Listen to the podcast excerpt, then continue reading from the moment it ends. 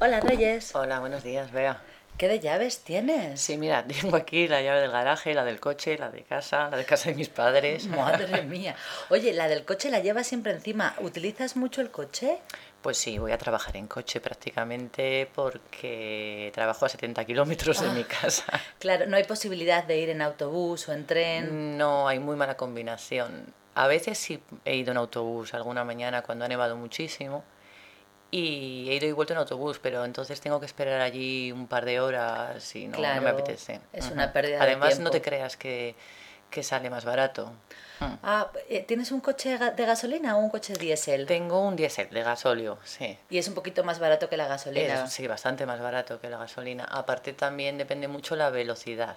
Claro, ¿tú corres? No, precisamente si corres gastas mucha más gasolina y si vas a trabajar todos los días lejos, pues al final de mes no, no sale bien. Claro. Entonces, más o menos, si llevas una velocidad de unos 100, 110 kilómetros, pues ahorras un poquito.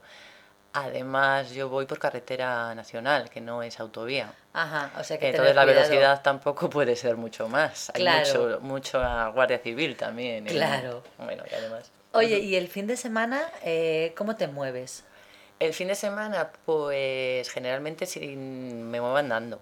A mí Sí. no me gusta excesivamente conducir, No. entonces si puedo ir andando a los sitios, prefiero ir andando. Pero si luego voy al campo o a algún parque que está lejos, pues sí que llevo el coche.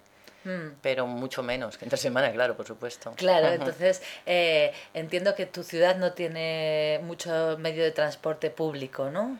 Pues es que mi ciudad es muy pequeña. Claro. Entonces lo que ocurre eh, es que no necesitas el transporte público, sí que hay transporte público, pero si te vas de casa al centro no lo necesitas, son 10 minutos andando, no... Claro, no merece la pena. Si te vas a un parque lejano que hay, pues a lo mejor son tres cuartos de hora andando y, y además es que yo llevo el perro y el perro no puede subirlo al transporte público. Claro, porque claro, Ah. yo mm, conozco gente que vive en Madrid y todos los días tienen que coger primero un autobús urbano, luego un tren Claro. de cercanías y Mm. luego un metro, que es una locura. Claro, claro. Yo además me quejo por tener que ir a trabajar a una hora de distancia.